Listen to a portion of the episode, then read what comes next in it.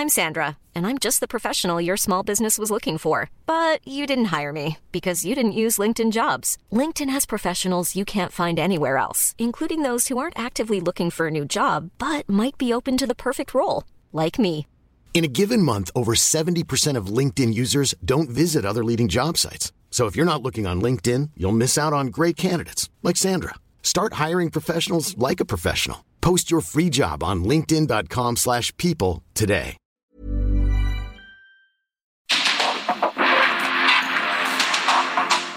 El mundo actual no se entendería sin la economía, las finanzas y los negocios. Acompaña a Mario Maldonado, el columnista de negocios más joven y objetivo del periodismo financiero en su programa. Bitácora de negocios.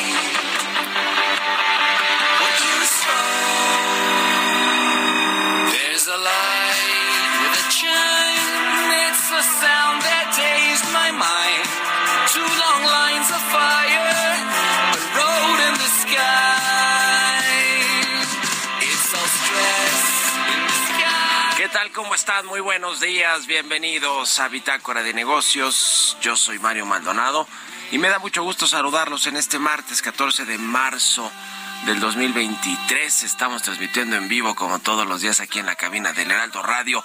Muchísimas gracias por acompañarnos desde tempranito, por madrugar con nosotros o a quienes escuchan el podcast también a cualquier hora del día. Muchísimas gracias por sus comentarios. Y comenzamos este martes con un poquito de música. Ya sabe, antes de entrarle a la información, tratamos de ponernos un poquito de buenas o de cambiarnos el, el, chip, ya que despertamos y tenemos una jornada por venir hacia adelante. Así que bueno, estamos escuchando esta semana canciones de artistas que se presentarán en el Vive Latino este fin de semana en el Foro Sol de la Ciudad de México. Y esta que escuchamos es un grupo de rock mexicano que se llama Enjambre. Son originarios de Fresnillo, Zacatecas, aunque se fundó la banda en California, en los Estados Unidos, y la canción se llama DeLorean. Es de su eh, de su EP del 2021 y se van a presentar este domingo allí en el Vive Latino estos de enjambre mexicanos, eh, mexicanos estadounidenses supongo, ¿no?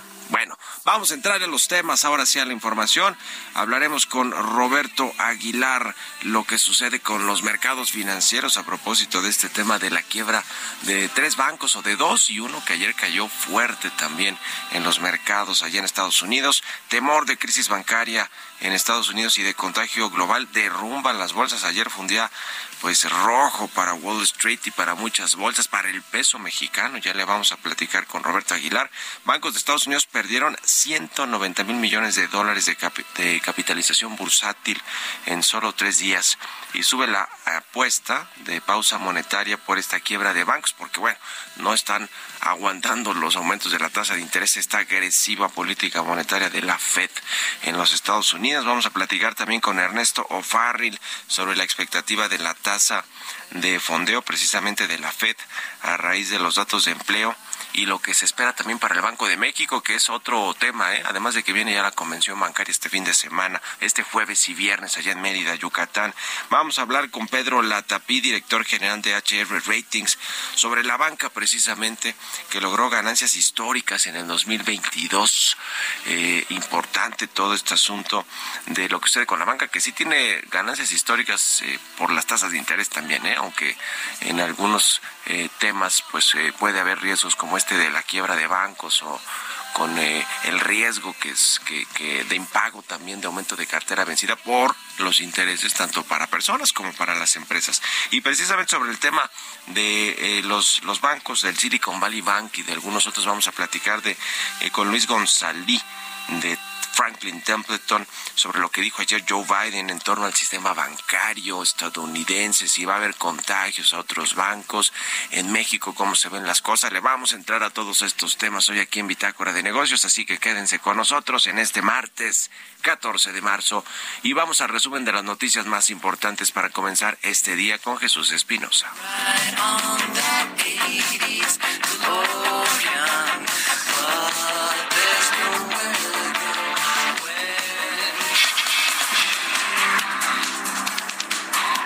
Palacio Nacional, el presidente Andrés Manuel López Obrador se reunió con un grupo de legisladores y representantes estadounidenses, encabezada por el congresista republicano por Missouri Jason Smith, en la que les expuso las acciones y resultados del gobierno de México en materia de lucha contra cadenas internacionales de suministro de fentanilo y otros precursores químicos en el marco del entendimiento bicentenario.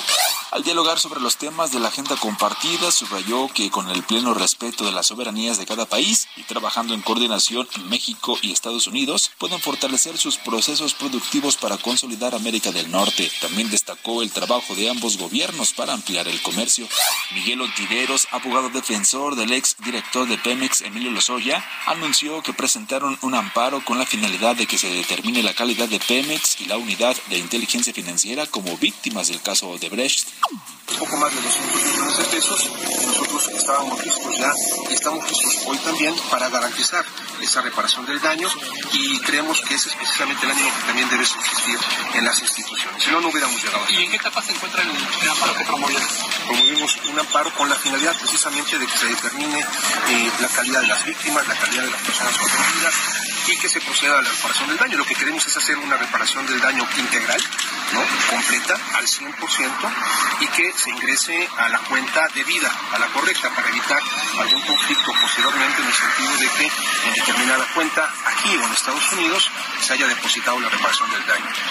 Carlos Ursúa, exsecretario de Hacienda e investigador emérito del Sistema Nacional de Investigadores, consideró que la quiebra financiera de dos bancos estadounidenses no es motivo de preocupación para las finanzas mexicanas. En la edición 86 de la convención bancaria que se realizará este jueves y viernes en Mérida, Yucatán, una de las invitadas será Hillary Clinton, exsecretaria de Estado de los Estados Unidos y ex candidata a la presidencia de ese país. Ofrecerá una conferencia magistral el próximo viernes 17 de marzo a las 2 12.45 horas.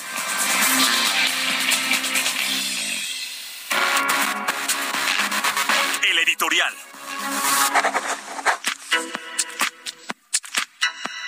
Esta semana van a darle entrada en la Cámara de Diputados a dos reformas que mandó el presidente López Obrador que tienen que ver con la ley de aviación civil y la ley de aeropuertos. Ayer la Caraero pues volvió a poner el grito en el cielo. Es la Cámara que agrupa a muchas empresas del sector aéreo, empresas privadas, por lo que puede significar que, por ejemplo, con la ley de aviación civil se abran los cielos mexicanos, este famoso cabotaje y le permita a las aerolíneas extranjeras pues recoger pasaje aquí en México y conectar con otra con otro destino nacional.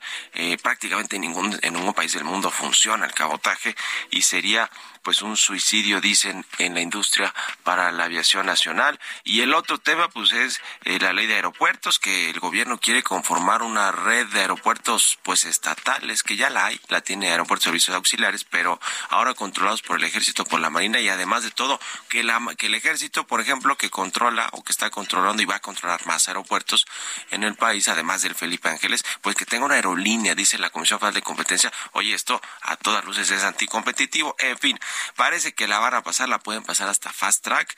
Está en veremos si le dan con todo esta semana, pero lo cierto es que pues podría ser este el golpe final para algunas aerolíneas como las que ayer también pusieron el grito en el cielo de las de la Canaero, ¿no? Aeroméxico, Volaris y Viva Aerobús qué cosa con lo que sucede. Lo cierto es que, y, lo platicamos aquí, le pasamos esa entrevista con el subsecretario de Transporte, Rogelio Jiménez Pons, la semana pasada, donde nos habla de que sí va y va con todo, ¿eh? Esta reforma a estas dos leyes de aviación civil y la, ley de aeropuertos.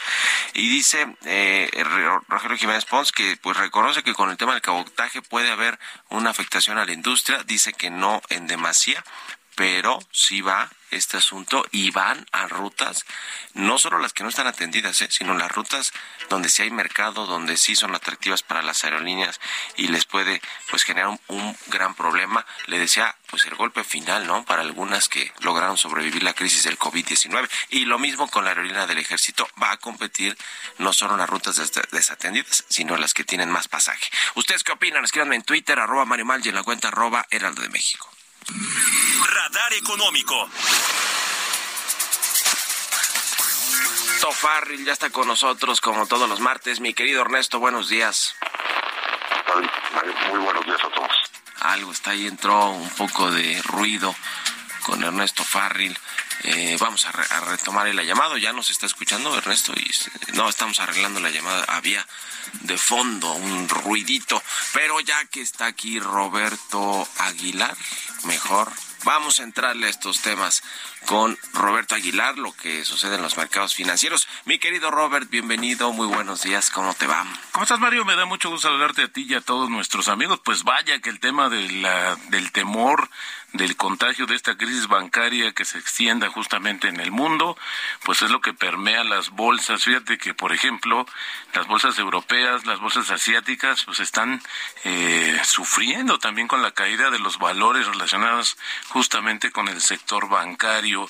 Y es que la caída de Silicon Valley Bank afectó aún más a los valores bancarios mundiales después de que las garantías ofrecidas por el gobierno de Estados Unidos, pues no sirvieran, Mario, para calmar a los inversionistas, provocando un replanteamiento, además de las perspectivas sobre las tasas de interés. Fíjate que los operadores ven ahora un 50% de probabilidades de que no se produzca ninguna alza de tasas en la reunión de la siguiente semana, con recortes de tasas descontados para la segunda mitad de este mismo año. A principios de la semana, hay que recordar, a principios de la semana pasada, las apuestas eran de un alza de 25 puntos base, eran todavía escasas y había 70% de probabilidad de un aumento de medio punto base. Así es que bueno, pues el tema ha cambiado radicalmente. Esto ha debilitado al dólar y esto permite que la moneda mexicana, que el tipo de cambio regrese debajo de los niveles de 19 pesos, 18.85 es como está cotizando en estos momentos, pero fíjate Mario, más temprano alcanzó un nivel de 19.14. Así eh, la volatilidad del tipo de cambio, pues que también no está ajeno a esta situación de nerviosismo. Y los principales bancos estadounidenses perdieron 90 mil millones de dólares en bolsa, lo que eleva sus pérdidas en las tres últimas sesiones bursátiles a casi 190 mil millones de dólares. Los bancos regionales estadounidenses fueron los más afectados. Las acciones, por ejemplo, del First Republic Bank se desplomaron más de 60% al no tranquilizar a los inversionistas las noticias sobre una nueva ronda de financiamiento y que la agencia Moody's revisó a la baja su calificación. Por ejemplo, Mario, también en Europa, ayer el, banco alemán Commerzbank cayó 12.7% y Credit Suisse se desplomó casi 10% para marcar un nivel mínimo histórico.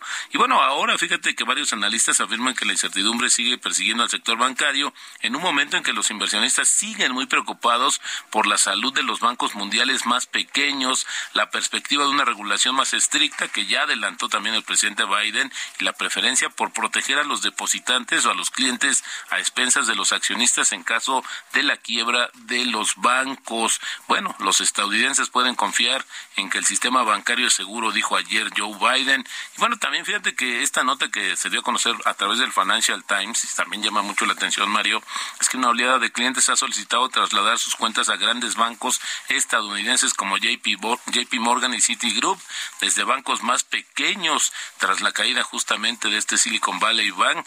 Esto de acuerdo con la información, te decía, del Financial Times. Y bueno, pues los bancos grandes no se dan abasto, Mario, para poder absorber a todos los clientes que quieren pues de inmediato abrir una cuenta, sacar su dinero de estos bancos regionales, que es una característica del sistema bancario estadounidense, para llevarlo pues a instituciones más seguras. Y hay que recordar que bueno, pues según el, el seguro de depósito en Estados Unidos, pues te pueden cubrir hasta 250 mil dólares, pero dicen que el 85% de las cuentas del Silicon Valley Bank están en peligro porque no son cubiertas justamente por esta garantía. Al rato, Mario, a las siete y media, el dato de la inflación, ya lo conoceremos. Y como te decía, pues el tipo de cambio cotizando en 18.88. Se regresó el tipo de cambio, Robert. Y bueno, mira, hablando de Silicon Valley, ya hace falta también una llamada de atención porque allí es donde están generando las, las burbujas tecnológicas, ¿no? De todas estas empresas. Digo, esto tuvo que ver con las tasas, con un pues mal cálculo también y con una corrida desbandada de inversionistas, pero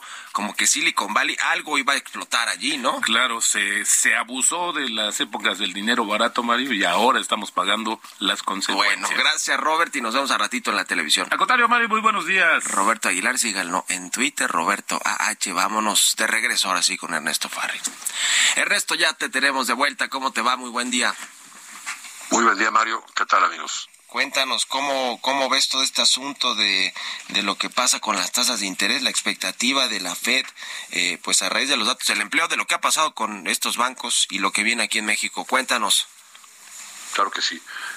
Bueno, pues el, el análisis de los datos, hay que recordar que han sido explícitos los bancos centrales al señalar que sus decisiones de política monetaria están eh, realizadas ahora en base a los datos.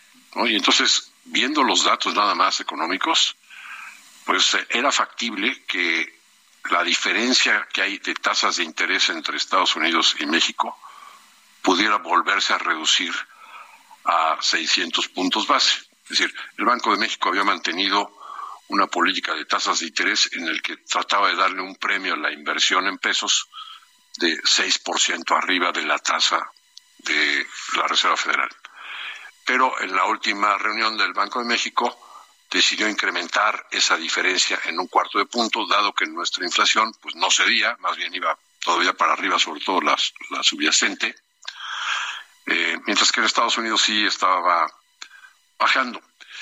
Y entonces Estados Unidos moderó su incremento a un cuarto de punto, Banco de México lo puso en medio punto y eso incrementó el spread. Con los datos más recientes, eh, pues tenemos que en Estados Unidos los datos de empleo volvieron a, señalar que la economía de Estados Unidos sigue sobrecalentada. Se crearon 311 mil nuevos puestos de trabajo y aunque el, eh, la tasa de desempleo subió del 3.4 al 3.6% para el mes de febrero, los salarios siguen subiendo en 4.4% muy por arriba del 2%, que es la meta de inflación. Y entonces era factible ver que la Reserva Federal el próximo 22 de marzo, que es la reunión del Comité Federal de Mercado Abierto de la Reserva Federal, incrementara en medio punto la tasa de interés en Estados Unidos, mientras que en México tuvimos un dato de inflación 762 con una inflación subyacente que bajó ligeramente al 829 pero también la inflación al productor ha bajado de manera muy significativa al 3.36% anual.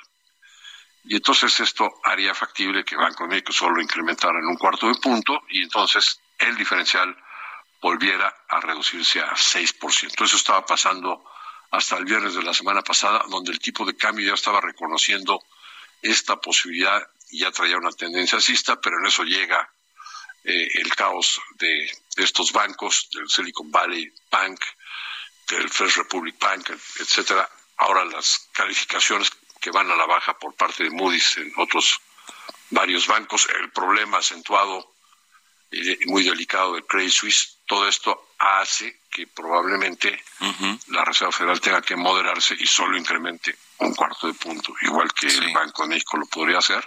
Sí, sí, y entonces, eh, pues esto haga que se mantenga el spread. Ya, pues yo, yo creo que vamos a estar viendo eso y lo estaremos platicando. Gracias, mi querido Ernesto. Un abrazo y buenos días.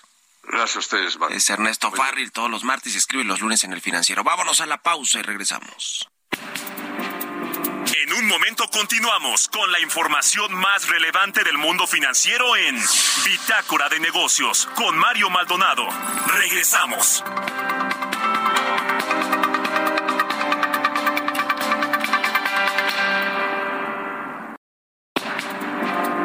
Estamos de vuelta en Bitácora de Negocios con Mario Maldonado.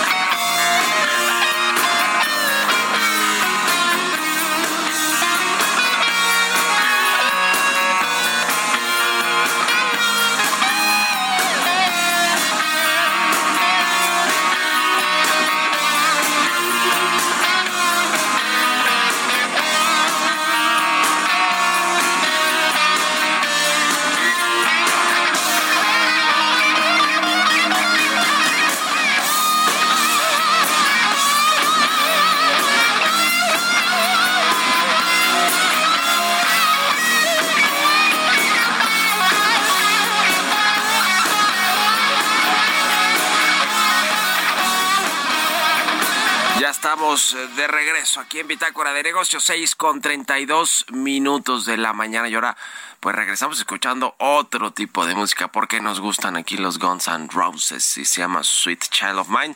Eh, un poquito de música, ya sabe, antes también de entrarle con todo a la eh, información en esta segunda mitad del programa. Muchas There's never been a faster or easier way to start your weight loss journey than with PlushCare. PlushCare accepts most insurance plans and gives you online access to board-certified physicians who can prescribe FDA-approved weight loss medications like Wigovi and Zepbound for those who qualify. Take charge of your health and speak with a board-certified physician about a weight loss plan that's right for you. Get started today at plushcare.com slash weight loss. That's plushcare.com slash weight loss. plushcare.com slash weight loss. Gracias por acompañarnos, por seguir aquí con nosotros en estas frecuencias del Heraldo Radio. Vamos a ir con otra cosa. Vamos al segundo resumen de noticias con Jesús Espinosa.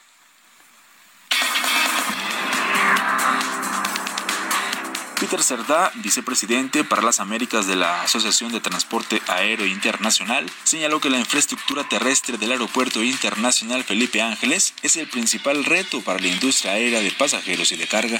El Servicio de Administración Tributaria informó que al cierre de febrero los ingresos tributarios alcanzaron un monto de 741.847 millones de pesos, un aumento de 4.3% en términos reales respecto al mismo mes del año pasado. La recaudación siguió impulsada por el impuesto sobre la renta, por el cual se captaron 437.920 millones de pesos, un avance de 8.3% real en el segundo mes del año en su comparación anual.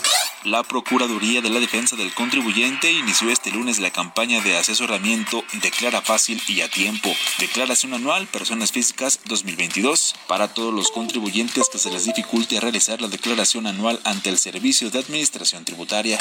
De acuerdo con cifras divulgadas por la Asociación Nacional de Tiendas de Autoservicio y Departamentales, que agrupa a más de 47 mil establecimientos en todo el país, las ventas comparables de las tiendas minoristas en México aumentaron un 6.5% en febrero a tasa interanual.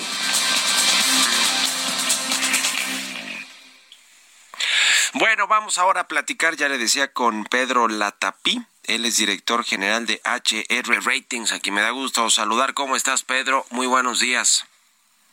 ¿Qué tal, Mario? Siempre un placer saludarte. Buenos días. Muchas gracias por estos minutos para eh, Bitácora de Negocios aquí en el Heraldo Radio. Oye, pues lo que sucede con el sector financiero y bancario después de lo que hemos visto en estos últimos días en los Estados Unidos con la quiebra de tres bancos, uno importante, el número 16 del sistema bancario estadounidense, el Silicon Valley Bank, y lo que generó ya, digamos, en términos de mercados, la respuesta que pues han tenido los inversionistas allá en Wall Street, pero en otras bolsas del mundo, en Europa. Ayer aquí en México, aunque la bolsa no cayó, sí cayeron las acciones de la mayoría de los los bancos, porque bueno, pues los inversionistas ante este tipo de noticias siempre pues están alerta y con cautela de lo que pueda suceder en los próximos días, semanas o meses. Y eh, además en México viene este jueves y viernes esta convención bancaria como tradicionalmente se hace cada año, eh, donde se reúne todo el sector financiero y bancario del país. Y a propósito de todo esto, pues con las tasas de interés, que fue uno de los factores que terminó por llevar a la quiebra este Silicon Valley Bank, pues siguen aumentando, aunque quizá ya se vayan con más cautela también los bancos centrales después de esto que vimos en Estados Unidos. Lo que sí es que con el aumento de tasas los bancos, por lo menos en México, no les ha ido nada mal el año pasado. Cuéntanos cómo estás viendo toda la perspectiva y en particular pues las ganancias de, cómo le fueron a los bancos el año pasado. Claro, Mario.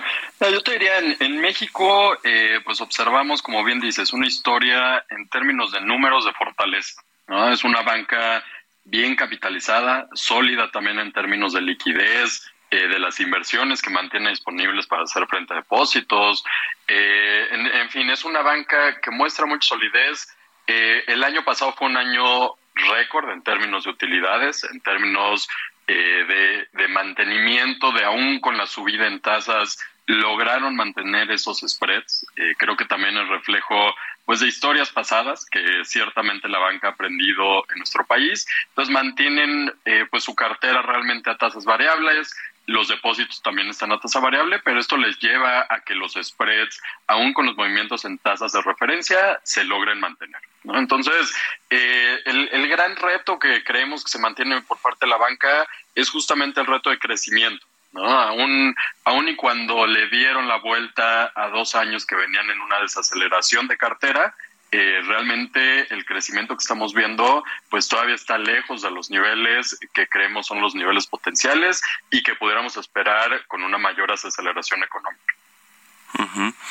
Es eh, todo, todo un tema. Ahora, eh, con este asunto de las tasas de interés que pues están altas, cuéntanos un poco y ahora sí que poniéndolo más hacia la explicación de, de, de, todos para entender bien cómo eh, impactan en el tema de los bancos, porque, a ver, por un lado, uno podría pensar, pues cobran más intereses, eh, sobre todo los créditos de tasa variable, etcétera, y entonces, pues generan más utilidades, más ingresos y más utilidades, pero por el otro, lo que dicen algunos banqueros es que tampoco es como que les convenga mucho, porque efectivamente, como hay créditos más caros, pues entonces, más bien las empresas o la gente prefiere o no pedirlos, o mejor buscar invertir ese dinero en, los bancos para que les genere esos rendimientos, ¿no? Entonces tienen que pagar también más rendimientos y se enfrentan a a lo mejor la disminución de algunos tipos de crédito. ¿Cómo, cómo impacta el tema de las tasas de interés a los bancos? Claro, Mario. Sí, sí, excelente, excelente pregunta. Yo te diría, el, el tema de las tasas, digo, por definición, la subida en tasas lo que busca es una desaceleración. ¿No? Y una desaceleración en términos de justamente el sector financiero. O sea, lo que buscas con una subida en tasas eh, es que pues se vuelva una opción más, eh, más difícil, ¿no? El salir tanto a colocar créditos o inclusive pedir préstamos dadas las altas tasas. Entonces, lo que, lo que ciertamente busca eh, es esto. Sin embargo, los bancos, al menos en nuestro país, siempre han sido, bueno, no siempre, pero durante los últimos años han sido muy cautelosos en cómo colocan estas tasas, ¿no? Porque a final de cuentas, si tú estás colocando a tasa variable eh, y tus créditos se encuentran en tasa variable, cuando tienes una subida en tasas, si bien la nueva colocación tiene ciertos retos, dado que, como bien dices, los, los nuevos créditos originados, eh, pues es diferente que me digan tu crédito está eh, a tasa variable cuando esa tasa está en 5 eh, más un spread, ahora la tasa variable en 10 más un spread, ¿no? Entonces, la nueva colocación les impacta, pero los créditos ya existentes mantienes naturalmente esa tasa, o mantienes lo que, o no tienes un descalce dado que tus depósitos y lo que estás pagando en tu parte pasiva ciertamente van a tener un aumento en la tasa de referencia. Entonces, este es el, principal impacto, yo te diría, es en este sentido. O sea, los nuevos créditos los va, ciertamente los va a buscar desacelerar, pero a la vez lo que buscas o lo que, lo que, lo que idealmente queremos ver en un banco, o al menos en H Ratings, es que el banco esté colocado en términos de créditos y de inversiones a tasa variable y esto ciertamente te proteja tu margen aún en un escenario de subida de tasas como el que hemos visto.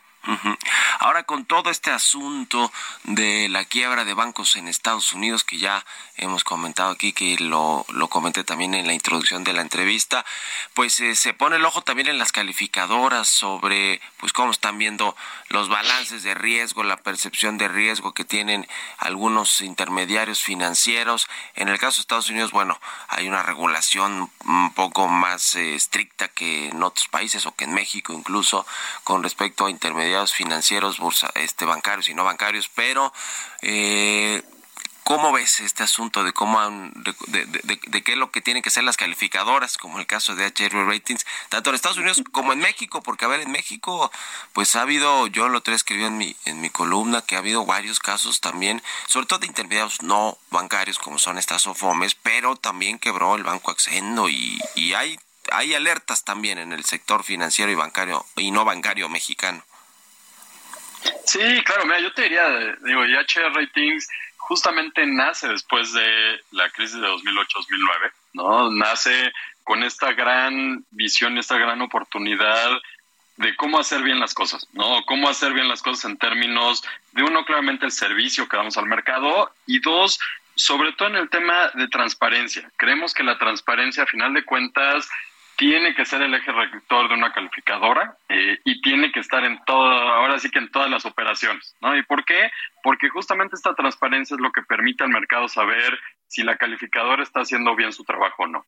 Eso es, esa es la verdad. Entonces, eh, yo les diría, digo, el papel de, el papel de las calificadoras tiene que seguir siendo el de estar muy alertas, el de estar haciendo el trabajo, el de estar revisando números, el de tener metodologías que justamente entiendan estos riesgos de concentración, ¿no? estos riesgos de estar en inversiones de largo plazo cuando tus depósitos están en corto plazo, ese tipo de riesgos los tienen que entender o lo tenemos que entender en términos de calificadoras y poderlo plasmar en las calificaciones que estamos otorgando. ¿no? Pero creo que, creo que el papel eh, se mantiene, al menos la convicción de HR en ese sentido se mantiene, de ser muy transparentes, y muy alertas eh, y entender muy bien los riesgos particulares de cada negocio y de cada industria. Pues sí, hay eh, riesgos sin duda alguna en todo el sector financiero, pero de pronto se encuentran ahí focalizados en, en, en, algunos eh, tipos de intermediarios. te pregunto por último, Pedro, sobre las tasas de interés, sobre lo que vendrá en, en, las próximas decisiones de política monetaria, eh, por ejemplo, con la Reserva Federal de Estados Unidos, que ya con este eh, pues con este efecto que generó en este banco el Silicon Valley Bank y algunos otros y otros dos uno otro de San Francisco y uno de Nueva York eh, podrá o tendrá que relajar un poquito este aumento o este ritmo de aumentos de tasas de interés y bueno, si eso sucede con la Fed, pues eso sucederá también, me imagino, con otros bancos centrales como el Banco de México. ¿Qué, qué, qué opinan, qué esperan para, para, el, para las próximas decisiones de política monetaria? Claro, Mario. Eh, no, no consideramos que vaya a haber una, una eh, o, un cambio en términos de la visión o la perspectiva por parte de la Fed Bajico. Eh, creemos que a final de cuentas el aumento viene eh, relacionado a un tema inflacionario. Eh, digo, acaba de salir los datos de inflación, creemos que son muy en línea a lo esperado, pero realmente no vemos que este tipo de, pues de, de, de eventos en el sector vayan a llevar a un cambio en términos de política monetaria. Creemos que la Fed está consciente también de lo que esto está generando otra vez, por definición, estos aumentos en tasa ponen un estrés a los sistemas financieros, pero también creemos que están totalmente convencidos de que antes o el, gran problema ahorita eh, para la política monetaria se sigue manteniendo como el tema inflacionario. Entonces no, no vemos todavía un cambio en esa perspectiva, pero habrá que ver en las próximas semanas qué pudiera llegar a pasar. Pues muchas gracias, gracias Pedro Latapí, director general de HR Ratings aquí en México. Gracias por estos minutos, estamos en contacto y muy buenos días. Gracias, Mario, igualmente. Que estés muy bien. Hasta luego. Oiga, en, otro tema que tiene que ver con el sector financiero y bancario de México, fíjese que hoy en el periódico El Universal, Javier Tejado publica un artículo interesante que puede ser un eh, tema de conversación sin duda alguna en esta convención bancaria de Mérida, Yucatán, que le decía comienza este jueves, es jueves y viernes, eh, y tiene que ver con el, eh, las cuentas que tiene el gobierno federal o la tesorería con los bancos privados, lo que, que bueno, van a cancelarse, esa esta es la orden que según nos dice aquí Javier Tejado en su columna de la Universal, se dio la orden y se publicó más bien un decreto para que eh, eh, esto fue el 15 de febrero pasado en el diario oficial de la Federación en el que se establece que para a finales de este mes de marzo todas las dependencias y entidades federales deberán cancelar las cuentas bancarias que tengan autorizadas por la tesorería de la Federación en la banca privada y agrega que la omisión de esta obligación será del conocimiento por parte de la tesorería al órgano de control interno en las dependencias y entidades para que pues se le finquen responsabilidades a los funcionarios públicos. ¿Qué cosa? Porque precisamente la titular de la tesorería de la Federación, Elvira Concheiro, había dicho que los bancos que prestan servicio a la, tesorería del Estado, de la Federación, que son 24, así lo dijo, sudan el dinero cuando menos dos días y además nos cobran por las operaciones más de lo que nos dan como intereses. Entonces, después de estas declaraciones, pues uno se puede imaginar por qué viene este decreto de que pues cancelen las cuentas. Pero bueno, esto sin duda alguna será también, además de motivo de conversación, de preocupación, ¿eh? porque es mucho dinero el que tienen invertidos eh, el, el, Estado, la tesorería en los bancos privados y que bueno, pues ahora que, además los llamaron parásitos desde el gobierno. Ya ve que casi no se meten contra con, con los inversionistas, con las inversiones privadas o contra los empresarios privados. Pero bueno, será tema de conversación sin duda alguna. Interesante ese artículo que publica hoy Javier Tejado en el Universal. Ahora sí, vámonos a otra cosa. Entrevista. Vamos a platicar con Luis González, vicepresidente y senior de Portfolio Manager de Franklin Templeton. ¿Cómo estás, Luis? Gusto saludarte. Buenos días. Mario, buenos días. ¿Cómo estás? Bien, muchas gracias. ¿Cómo estás viendo el tema de la quiebra de los bancos de Estados Unidos? Lo que dijo ya Janet Yellen ayer, también el mensaje del presidente Joe Biden. Eh, ¿Qué te parece todo el asunto? Cuéntanos. Pues sí, a ver, creo que puso nervioso a los mercados, ¿no? Eh, desde el viernes que supimos de la de la quiebra del de, del banco de Silicon Valley. Y, sin embargo, bueno, mm, creemos que es algo eh, pues es un poco pasajero, ¿no? La verdad es que la Fed actuó rápido. Eh, contrario al 2008, eh, no es, eh, eh, vaya, el problema está a la vista, ¿no? No, no hay contabilidad engañosa, no hay eh, estructuras financieras complicadas, ¿no? Eh, es, un problema bastante eh, a la vista y la Fed, bueno, pues puso las facilidades necesarias para que el pánico bajara. Entonces, en ese sentido, eh, pues ya a ver, creo que creo que es un tema que eh, va a ir menguando a lo largo de la semana. Y pues bueno, hay que recordar que la que la Fed sigue teniendo una guerra por pelear, que es contra la inflación, ¿no? De hecho, hace unos minutos vimos el dato de inflación de Estados Unidos, salió todo en línea, ¿no? Sin embargo, la, la inflación subyacente eh, ligeramente acelerándose, ¿no? Entonces, eh, pues la Fed no podía abrir dos, dos frentes, ¿no? No podría abrir dos frentes, eh, tenía que cerrar uno de esos frentes, ese frente fue pues, el de la estabilidad financiera, no eh, dio todas las facilidades para que el pánico eh, bajara y pues vamos a seguir viendo una Fed eh, comprometida en contra de la inflación subiendo tasas, ¿no? Sí, no, no parece que vaya a cambiar mucho, mucho este el panorama con este asunto de, de los del Silicon Valley Bank sobre todo y de los otros dos bancos allí en problemados. Eh, ahora el contagio bueno, en Estados Unidos parece que va a estar muy contenido y que no va a ser algo sistémico, ni mucho menos. Ya, ya lo decías eh, con, con los mensajes de la Fed, de, de Janet Yellen y de Joe Biden, pero el contagio, por lo menos en términos de revisar y, irse con un poco más de cautela en los mercados internacionales, pues sí se reflejó ayer en las bolsas, en, las acciones de los bancos, por ejemplo aquí en México, en el tipo de cambio. ¿Crees que va a mantenerse, digamos, esta cautela, esta incertidumbre por esto o va a ser también pasajero en los, solo de algunos días? Sí, a ver, el, el, contagio es de mercado 100%, ¿no? No creo que haya eh, mecanismos en donde la banca mexicana se vea afectada por por este tema no vimos afectaciones ayer eh, en términos de, de evaluación de mercado como dices la, la, las acciones bajando eh, el tipo de cambio subiendo no eso fue un mero como le llaman flight to quality no o irse a resguardar activos de valor en este cambio en este caso fue el dólar apreciándose. Eso depreció el tipo de cambio.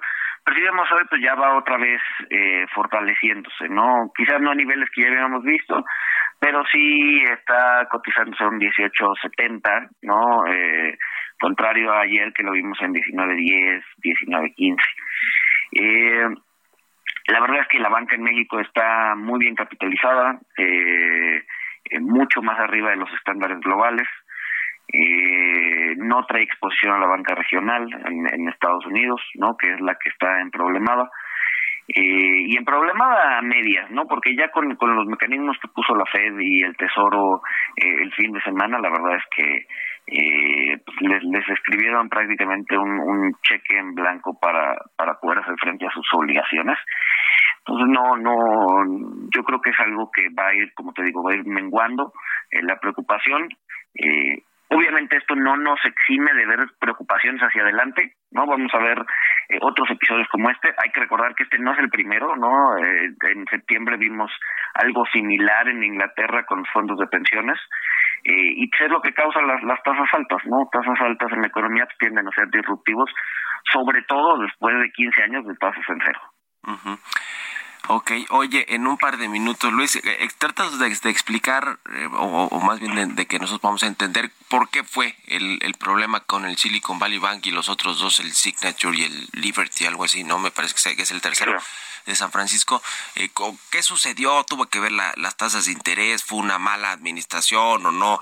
¿Hubo, digamos, este gestión y control de, de los riesgos que tienen los bancos? Eh, ¿O fue porque hubo esta corrida y desbandada de los ahorradores? Cuéntanos, ¿cómo, cómo, explícanos, cómo, ahora sí que con peras y manzanas, ¿qué pasó allá en Estados Unidos?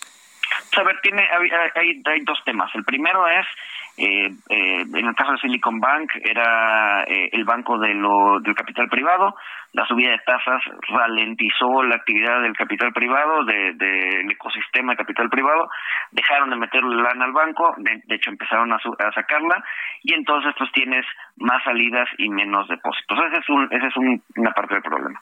La otra parte es que las reservas están invertidas en renta fija norteamericana, particularmente treasuries y, y bonos respaldados por hipotecas de alta calidad. Al subir las tasas, pues esto hace que pierda dinero y entonces las reservas se ven menguadas también. Entonces tienes la tormenta perfecta, ¿no? Retiros importantes y pérdidas en tus reservas y esto hace que pues el banco se descapitalice. No, la verdad es que estos bancos son particulares, eh, son bancos únicos en, en, la forma en la que trabajaban, entonces eh, pues eso hace que el problema sea grave eh, y pues, tengas estas eh, este pánico, esta descapitalización y esta corrida bancaria. Eh, así muy muy muy sencillito. Muy bien, pues ahí está eh, explicado y, y, bueno, ya veremos cómo siguen reaccionando eh, los mercados eh, en, en, México, como decías, bueno, el tipo de cambio, pues aprovechó ahora sí que esta coyuntura para regresar a estos niveles ya de los cerca de los 19 unidades, ¿no? El peso frente al dólar, que bueno, había estado muy superpeso en, en, en, en días anteriores, pero bueno, pues no era necesariamente porque estuviera muy fuerte, o sea, muy bien revaluada y reconocida la moneda mexicana por los fundamentales del país, sino por un tema ahí de mercados. Flight to quality, dices tú. Gracias, gracias, estimado Luis. Un abrazo y muy buenos días. Mario, buenos días, abrazos, saludos a la auditoría. Es Luis González de Franklin Templeton. Con esto nos despedimos. Gracias a todos ustedes por habernos acompañado este martes aquí en Bitácora de Negocios. Se quedan en estas frecuencias del Heraldo Radio con Sergio Sarmiento y Lupita Juárez. Nosotros nos vamos a la televisión, al canal 8 de la televisión abierta, las noticias de la mañana. Y nos escuchamos aquí mañana tempranito a las 6. Muy buenos días.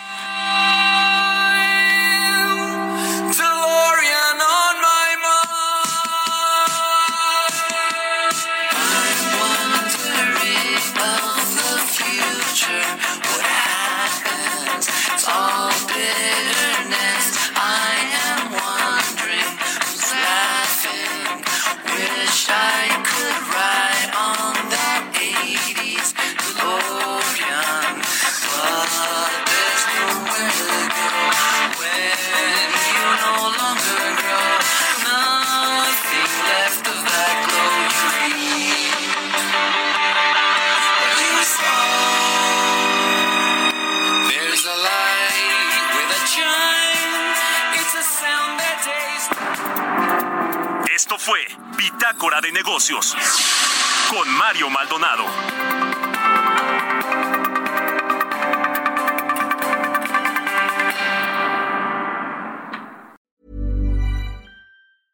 Even when we're on a budget, we still deserve nice things. Quince is a place to scoop up stunning high-end goods for 50 to 80% less than similar brands. They have buttery soft cashmere sweaters starting at $50 luxurious Italian leather bags, and so much more. Plus, Quince only works with factories that use safe, ethical, and responsible manufacturing. Get the high-end goods you'll love without the high price tag with Quince. Go to quince.com/style for free shipping and 365-day returns.